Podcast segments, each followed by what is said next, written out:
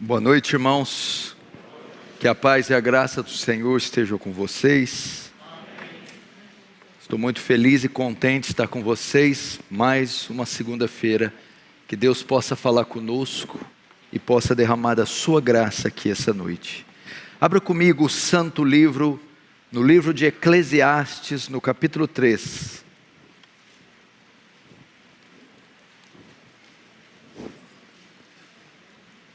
Eclesiastes capítulo 3.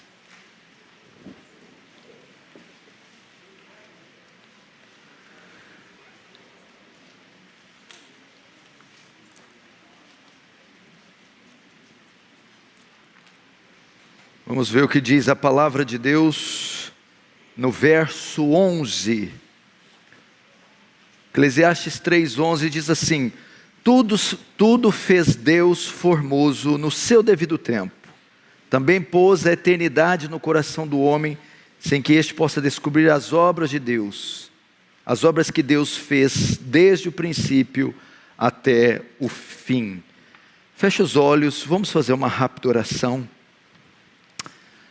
Pai Santo, vamos a Ti em nome do Teu Filho Jesus, dizer que há uma urgente necessidade de graça, gloriosa, abundante, operosa, sendo derramada sobre o teu povo. Deus não deixa ser apenas uma atividade, mas que haja demonstração do Espírito Santo de poder, para que o teu reino avance, tu receba glória para si e nos conforme a imagem do seu Filho em nome de Jesus. Amém. Para vocês que estão assistindo em casa, compartilhe esse vídeo, essa transmissão com o máximo de pessoas que você puder, porque essa mensagem também vai ser evangelística. Vamos fazer com que muitas vidas sejam alcançadas. É só você pegar o seu celular aí e compartilhar em todos os seus grupos. Faça isso, você vai estar de alguma forma contribuindo para o avanço do reino de Deus e também para as pessoas se inscreverem neste canal, ok? Presta muita atenção aqui, irmãos, com temor e tremor e santa reverência, vamos ouvir a palavra de Deus. Há dois sábados atrás,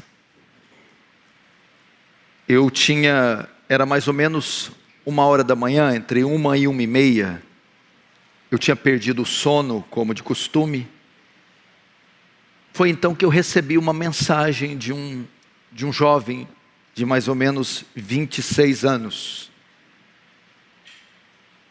E ele me manda uma mensagem fazendo a seguinte pergunta: Pastor, como faço para saber o que tenho que fazer da vida? Parece que me falta algo e eu não entendi, disse, eu, eu não estou entendendo direito a pergunta. Pastor, é, eu tenho um vazio dentro de mim que não é preenchido por nada, e eu queria saber qual a finalidade da minha vida, qual é o sentido da minha vida. Parece que me falta algo. E aquilo mexeu muito comigo quase duas horas da manhã, e aquilo mexeu muito comigo. Por quê? Eu vi na declaração daquele jovem, na declaração daquele rapaz,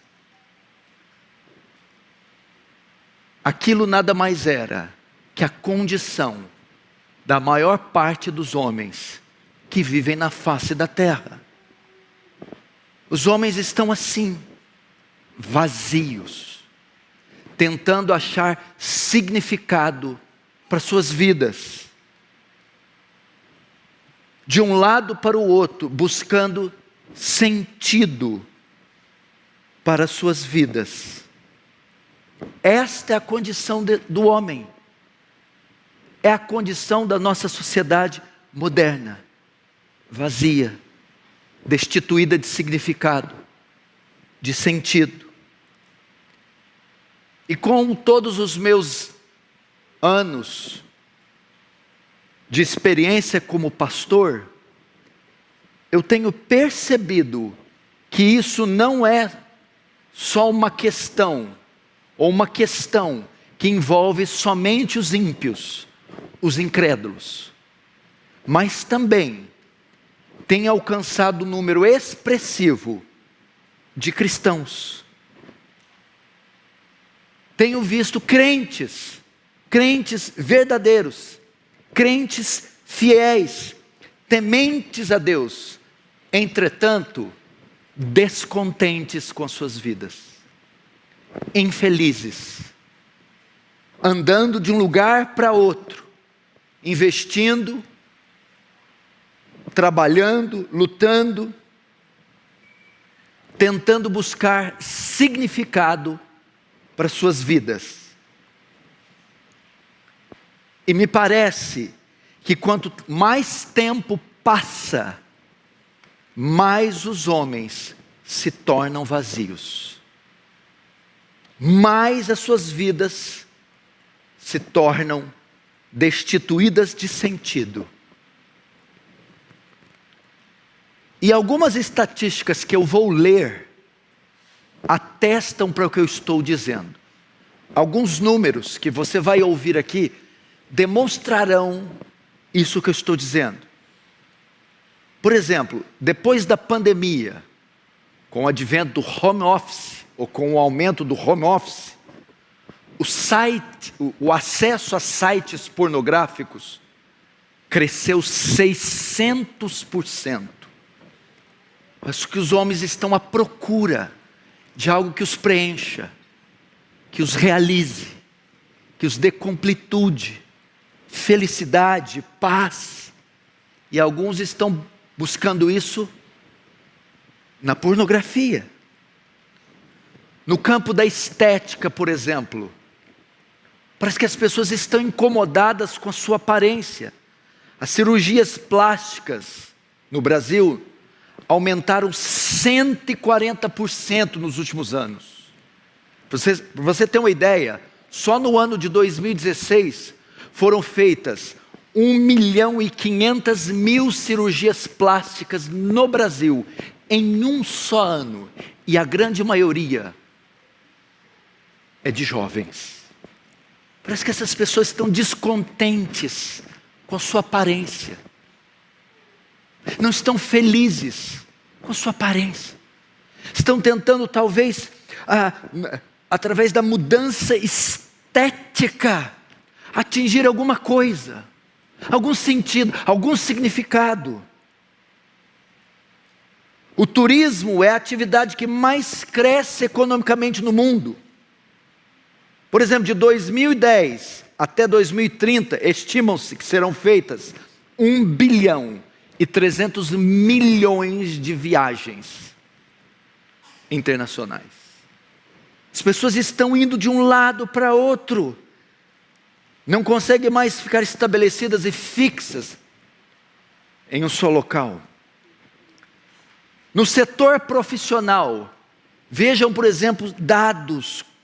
Uma pesquisa revelou que 90% dos trabalhadores brasileiros estão insatisfeitos com seu trabalho.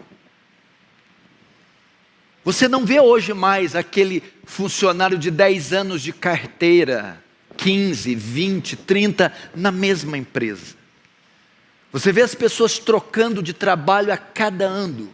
E parece que elas estão insatisfeitas, e estão colocando na vida profissional, no trabalho, uma maneira de se encontrarem, de se realizarem. realizarem. Esse dado aqui mostra um colapso. 90% das pessoas, dos profissionais brasileiros, estão insatisfeitos com o seu trabalho. O casamento também na área sentimental, casamento e divórcio. Ou seja, divórcios e segundo casamentos aumentaram 54%. Parece que os homens não estão encontrando nas suas esposas felicidade. Parece que estão buscando no segundo, no terceiro casamento, algo que não encontraram no primeiro: felicidade, paz, sentido na vida. A evasão de brasileiros, a saída de brasileiros para o exterior, aumentou 35% em 2010 e 2020.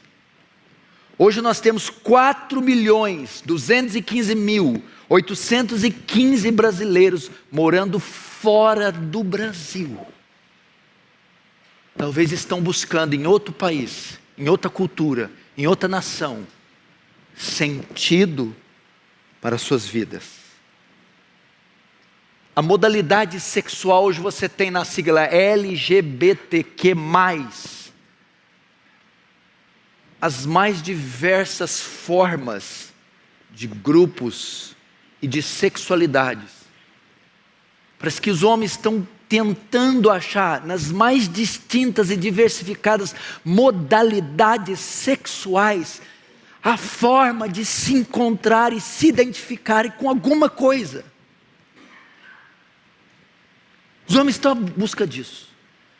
Quando aquele empresário Abílio Diniz foi sequestrado, foi mais ou menos seis sequestradores estrangeiros e um brasileiro. Esse brasileiro, ele se alistou para combater em um grupo de guerrilha na Nicarágua. Ele foi o fundador do Partido Comunista, da sede do PT no Ceará. E ele, anos mais tarde, disse, por que ele decidiu se alistar em uma força de guerrilha e combater na Nicarágua. Porque ele queria ser útil, ele queria se encontrar com algo que desse a ele razão de viver. E, obviamente, tempos mais tarde, ele disse que se arrependeu. E Salomão, por incrível que pareça, passou por isso. Salomão foi o homem que adquiriu tudo que esse mundo pode dar a alguém, tudo que essa terra pode oferecer, Salomão experimentou. Por exemplo, nas posses, 1 Reis 10, 14, 29, diz que Salomão foi possuidor de uma fortuna incalculável. Ele recebia, por exemplo, 25 toneladas de ouro todos os anos. Então ele foi um homem completamente realizado na questão financeira. Nos trabalhos, segundo Eclesiastes 4, 7, ele foi bem sucedido. Ele reinou 40 anos e teve 40 anos de sucesso. Na vida sentimental, amorosa, ele foi um fenômeno. 1 Reis capítulo 11 diz que ele teve 700 esposas e 300 concubinas, mil mulheres. De forma que se ele deitasse com uma cada noite, levaria três anos para ele se deitar com todas. No campo do saber, Eclesiastes 1,16, diz que ele atingiu o seu ápice Eis que me engrandeci e sobrepujei em sabedoria a todos os que antes de mim existiram em Jerusalém.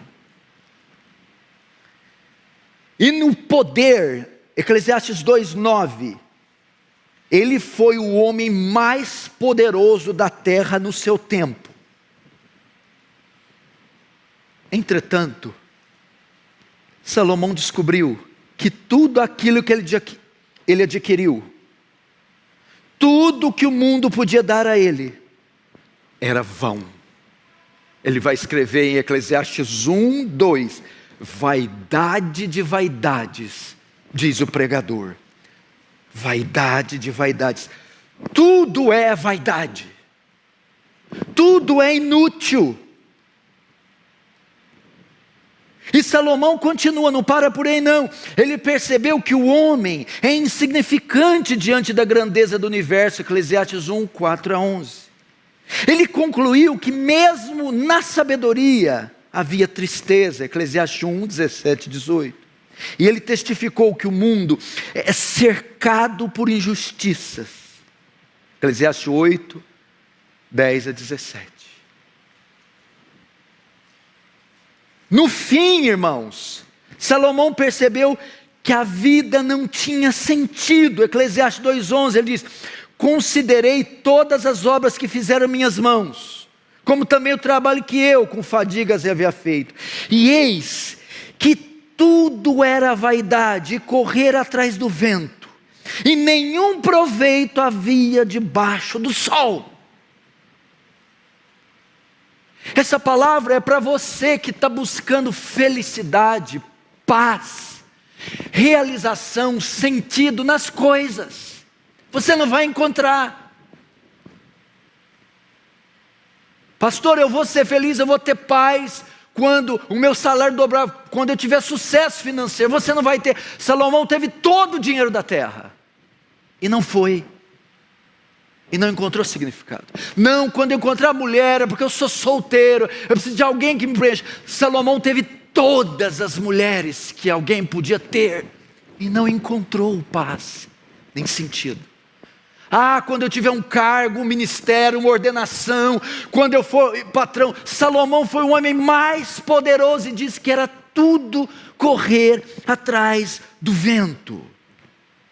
Quando eu tiver posses, quando eu atingir o ápice da sabedoria, quando encontrar a mulher ou o homem dos meus sonhos, Salomão encontrou tudo, a ponto dele dizer: tudo quanto os meus olhos desejaram, eu não os neguei. Nem privei o meu coração de alegria alguma. Tudo que os meus olhos quiseram, eu não lhes neguei. Ele não encontrou. Não importa a área que você esteja tentando se encontrar, Salomão foi o máximo em todas elas e disse que é tudo inútil, tudo vão. Eu vejo essas pessoas investindo aqui e ali, estética, viagens, relacionamentos, cursos, tentam modalidades de terapia e essas coisas com a finalidade de serem felizes, de achar algum sentido para a vida. E o livro de Eclesiastes foi escrito com essa finalidade: um homem que atingiu o ápice em todas as modalidades possíveis e não encontrou e Ele está aqui para dizer: você não vai encontrar. Quantas cirurgias plásticas Michael Jackson não fez? Quanta beleza não tinha Marilyn Monroe? Quantos artistas, quanta riqueza, quantas fortunas estão entre as pessoas mais vazias, depressivas, suicidas, esquizofrênicas que você, que você pode encontrar.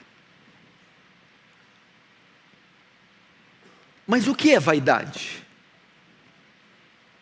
Alguns entendem que esse termo é usado como inútil. Se tudo é vaidade, então não faz sentido viver. Se tudo é vaidade, por que fazemos as coisas que fazemos? Se tudo é vaidade, então eu tenho que desistir de todos os meus empreendimentos.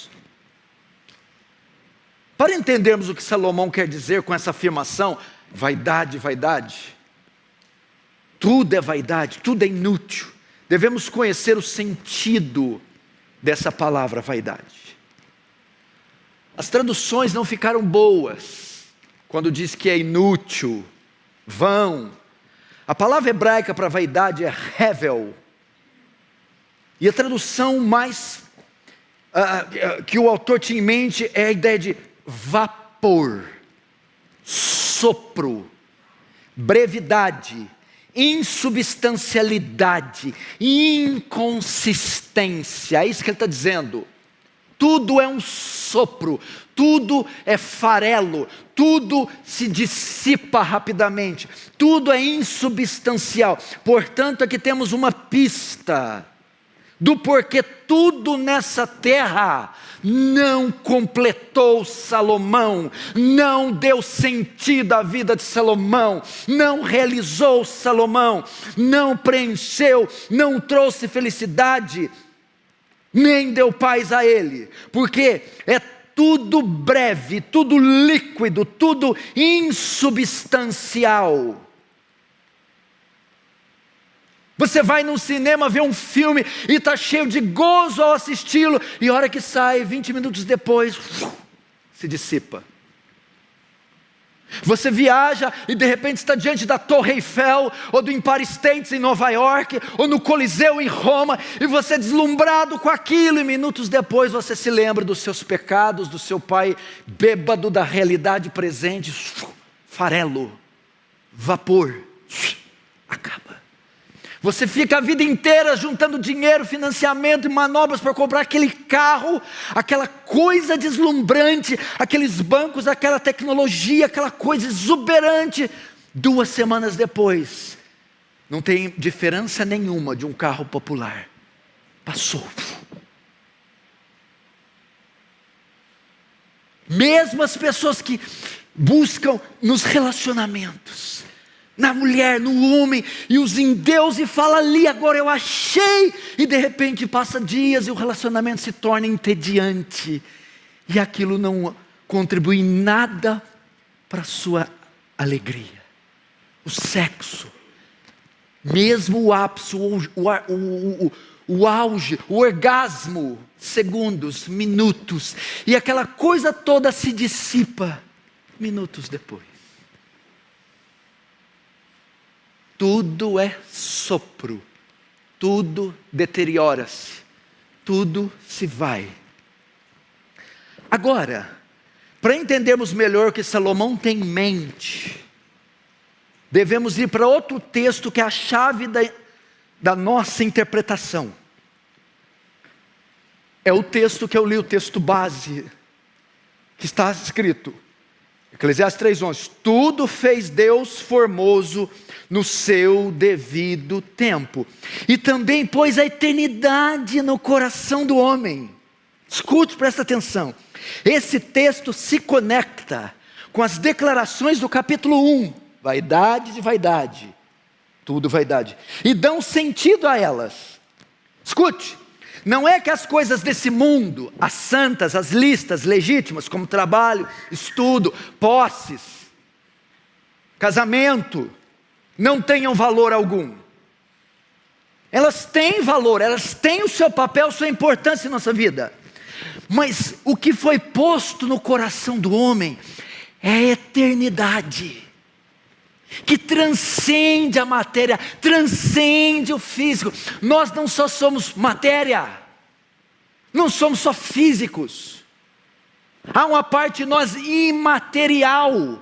Quando Deus nos fez, Ele pôs suas digitais, Ele pôs a eternidade. De modo que um autor disse: temos uma capacidade, um anseio para coisas eternas, fomos criados com as digitais da eternidade.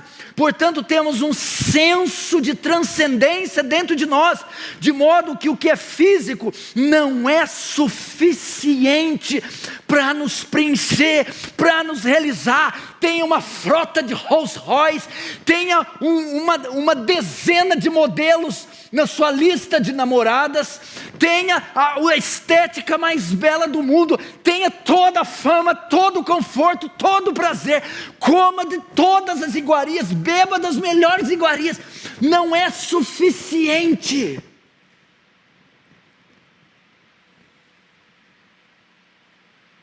Nada que seja revel, sopro, vapor, terá condições de realizar, realizar preencher corações feitos para a eternidade.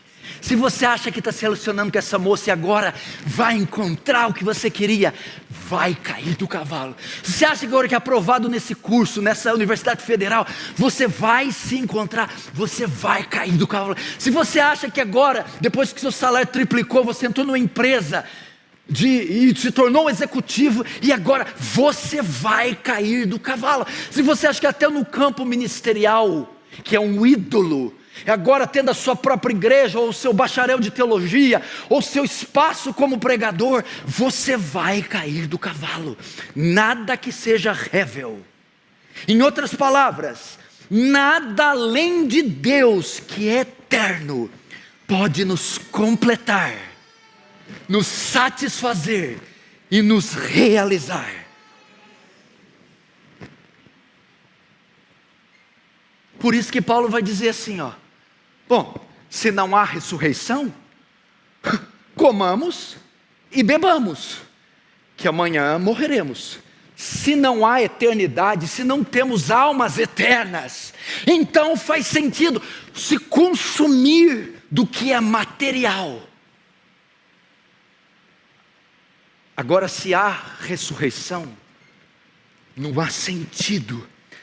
As vastas pesquisas do pregador Salomão não encontraram nada no reino terreno, finito, que pudesse satisfazer o corpo, o coração humano, intelectualmente ou praticamente.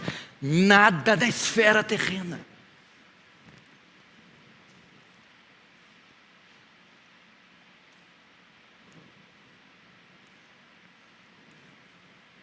Nada aqui. Nada. Agostinho vai dizer a tão famosa, clássica: Fizeste-nos para ti, e inquieto está o nosso coração, enquanto não repousar em ti. Fizeste-nos para ti. Colocaste em nós a eternidade. Fizeste-nos a tua imagem e semelhança.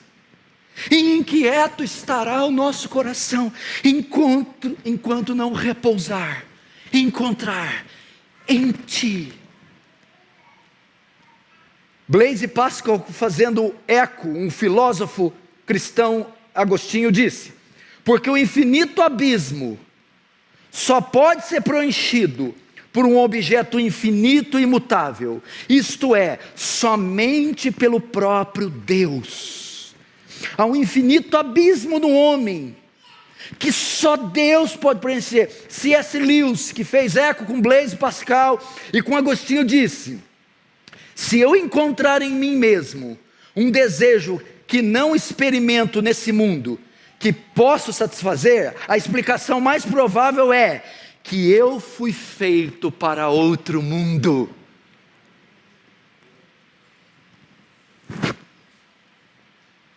Irmãos, a Escritura fala da imagem de Deus no homem, o imago Dei.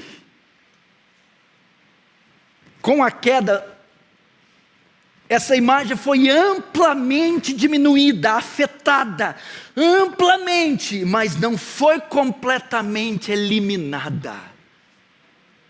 De forma que nada físico pode preencher. Nossa consciência de Deus é parte da nossa natureza, da nossa composição, da nossa substância.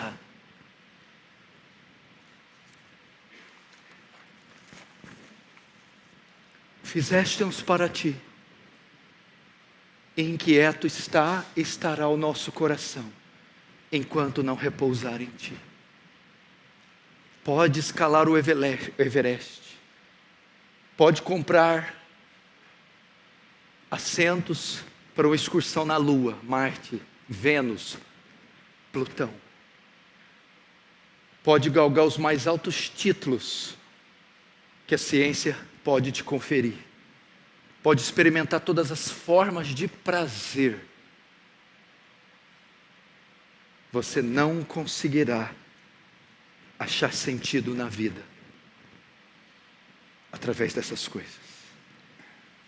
Isso pode ser atestado em outros textos e agora compreendido por você. Agora você vai compreender o texto de Deuteronômio 8 e repetido por Jesus em Mateus 4:4. Deuteronômio 8 3b Deus vai dizer a Moisés e vai dizer ao povo por que os enviou para o deserto para te dar a entender que não só de pão viverá o homem, mas de toda palavra que procede da boca do Senhor viverá o homem para entender que não só de matéria, não só de comida, não só de sexo, beleza, fama viverá o homem, porque o homem não é só físico, mas também da palavra que sai da boca de Deus, ou seja, do que é eterno, do próprio Deus, porque o homem foi constituído não só de matéria, mas de espírito.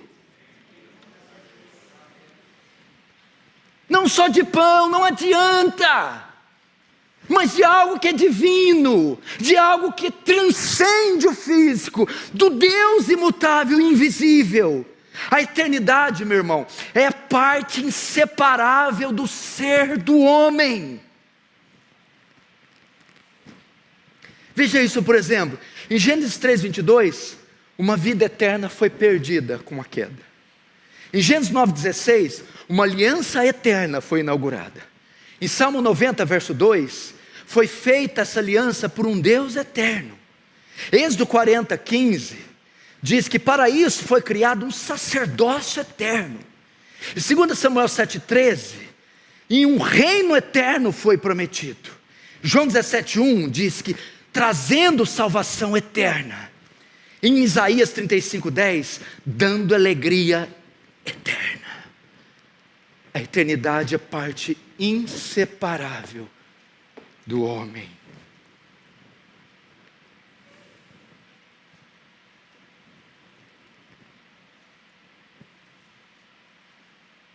Por que, que corremos tanto atrás do vento?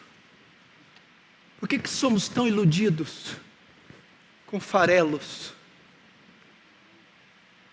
com coisas passageiras? Agora você entende porque há uma overdose. Quando a pessoa crack, cocaína, heroína, tem uma overdose. O que é overdose? Uma dose acima, extra. Porque ele tenta na primeira dose encontrar aquilo, saciar suas expectativas, se preencher, gozo, alguma coisa na primeira dose, e logo ele vê que o efeito passa como vapor, e não é suficiente, então ele tenta outra dose, outra dose, outra dose, até que ele tem uma overdose, e ele morre na busca do prazer, do sentido na vida, e ele não encontra. Muitos de nós estamos assim, talvez não com drogas, mas com qualquer outra coisa que substitua aquilo, somente aquilo que pode preencher o homem, Deus.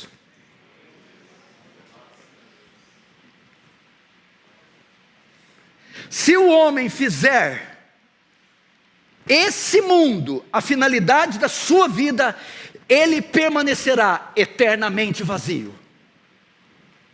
Novamente, se o homem fizer desse mundo a finalidade da sua vida, ele permanecerá eternamente vazio. Caro irmão, deixa eu te fazer uma pergunta. Você tem gastado a sua vida procurando Hevel ou Deus? Mesmo dentro da igreja isso pode ocorrer, pastor? Sim. Eu vou te contar uma historinha da Bíblia de um pai que tinha dois filhos, um rebelde, pediu a herança e sumiu para gastar com orgias nesse mundo. O outro não. Era obediente, fiel, estava lá dentro da casa. Quando o filho mais novo volta, ele dá uma festa esse filho que estava lá dentro disse: Ô oh, pai, há tanto, tanto tempo estou contigo e nem mataste um cabrito para mim, agora este tu ofereces um novilho cevado. O pai, ô oh, filho, todas as minhas coisas são tuas. Estava lá dentro, perdido, infeliz, vazio, debaixo das asas do pai. Há cristãos assim. Há uma inquietação no meio do povo de Deus. Há uma, uma busca desenfreada pelo novo, pela descoberta entre os crentes. Eles não estão mais felizes com trabalhos convencionais, maridos convencionais, casas convencionais, eh, carros convencionais, vidas convencionais, assediados por essa mídia, assediados por essa cultura capitalista, hedonista, materialista. Os crentes estão todos assim. Estão gastando sua vida, o seu dinheiro, o seu tempo, seus corpos com aquilo que não é eterno estão se tornando depressivos, vazios, infelizes, porque deixaram o manancial de águas vivas e cavaram cisternas, cisternas rotas que não retêm água. Meu irmão, você está procurando revel, vapor, algo finito, para preencher almas infinitas ou você está buscando Deus? Agora vamos terminar. Como então eu encontro sentido para a minha vida, significado para a minha vida? Abre Mateus capítulo 13 e nós encerramos. Mateus capítulo 13.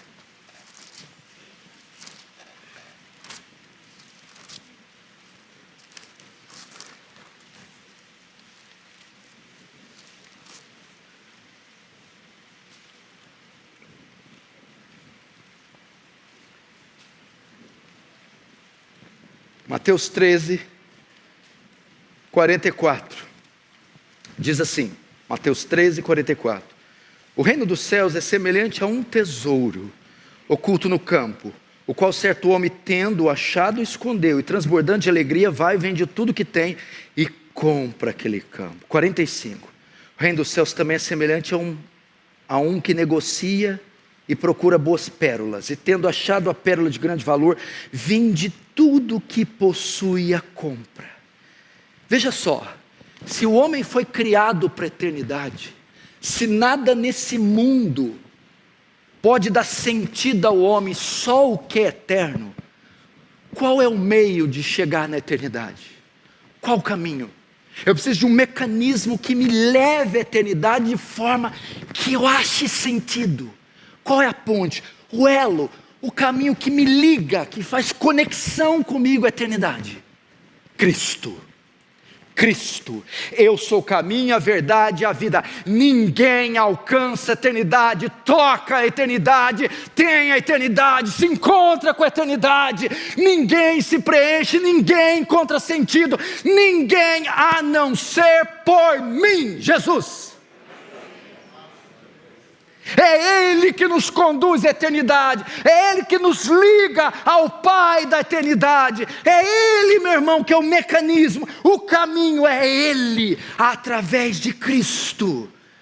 E a parábola diz isso, da pérola de grande valor: um homem que colecionava pérolas, riquezas, posses, famas, prazer, sexo, dinheiro, mas quando ele encontra a pérola de grande valor, a eternidade, ele abre mão de tudo aquilo que não podia preencher que não podia completar. Ele estava na coleção daquelas pérolas, tentando achar significado.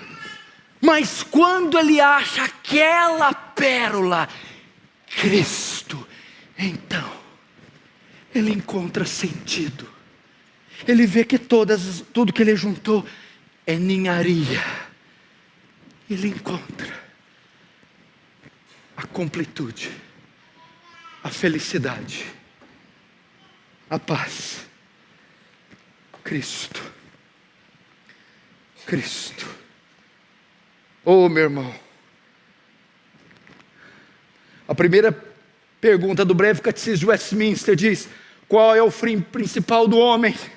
A resposta, o fim principal do homem é glorificar a Deus e gozá-lo para sempre. Em outras outras palavras, o fim principal do homem é viver para a eternidade, é viver para Deus. A vida só tem sentido se, se quer comais, quer bebais, quer façais qualquer outra coisa, da mínima que seja, fazei tudo para a glória de Deus. Esse é o sentido da vida.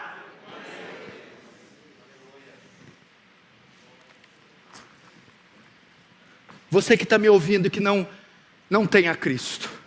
Você que está atolado até o pescoço de sensualidade, de mentira, de jogatina, de bebida. Você que está buscando em religiões, seitas, heresias, em homens e deuses pagãos. Você jamais encontrará paz para sua alma, você jamais será feliz. Tenha a fortuna que você tiver, alcance o que você puder nessa vida. Fora de Cristo é tudo vapor, tudo vaidade. Eu convido a você conhecer Cristo.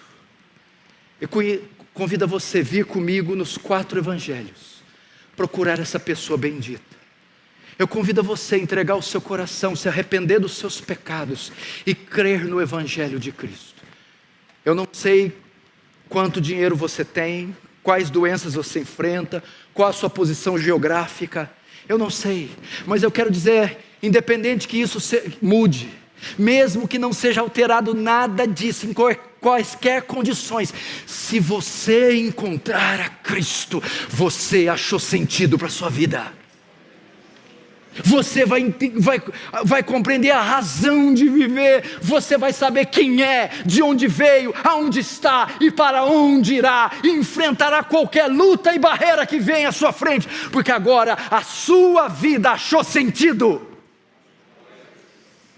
Quem concorda comigo, fecha os olhos e curva a sua cabeça. Vamos orar.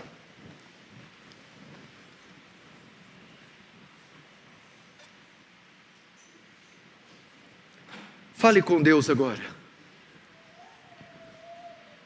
Você está entre esses que eu citei aqui? Se você estava assim, equivocado quanto à vida, se arrependa dos seus pecados.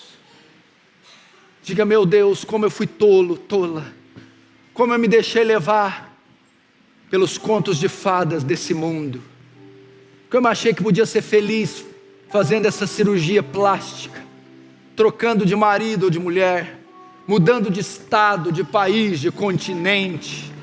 Meu Deus, como eu desprezei o manancial de águas vivas e fui beber de cisternas rotas, grifes, posses fortunas, ministérios, cargos, números, cifras, tudo inútil, tudo temporal, tudo perecível, tudo farelo. Fizeste-me para ti, Senhor. Inquieto estará meu coração enquanto não repousar em ti. O Senhor me fez e colocou a eternidade em mim, suas digitais, de modo que fora de ti eu jamais serei feliz, eu jamais terei paz, enquanto a criatura não encontrar com o Criador, não se render ao Criador, não se humilhar diante do Criador e não viver para o Criador. Fala para Deus, tira-me o fascínio desse mundo, da feira da vaidade, dessas migalhas temporais, meu Deus uma coisa só eu preciso, e Marta, Maria escolheu ela, é ficar aos pés de Cristo. Não é comer o pão que Moisés deu no deserto eles morreram, mas é o pão vivo que desceu do céu. Trabalhar não para comida que perece, mas para comida que dura por toda a eternidade. Oh, meu irmão, se beber dessa água voltará a ter sede, mas se beber da água que Cristo te der, nunca mais terei sedes outra vez. Oh Deus, aviva essa igreja, aviva a nossa vida, tira, Deus, nossos olhos desse mundo, afixa-os em Cristo, afixa-os, como disse Jonathan Edwards, grave eternidade nos meus olhos, grave eternidade nos meus olhos, grave eternidade nos meus olhos. Oh Deus, faz esse povo um povo que vive para a eternidade no nome de Jesus. Amém.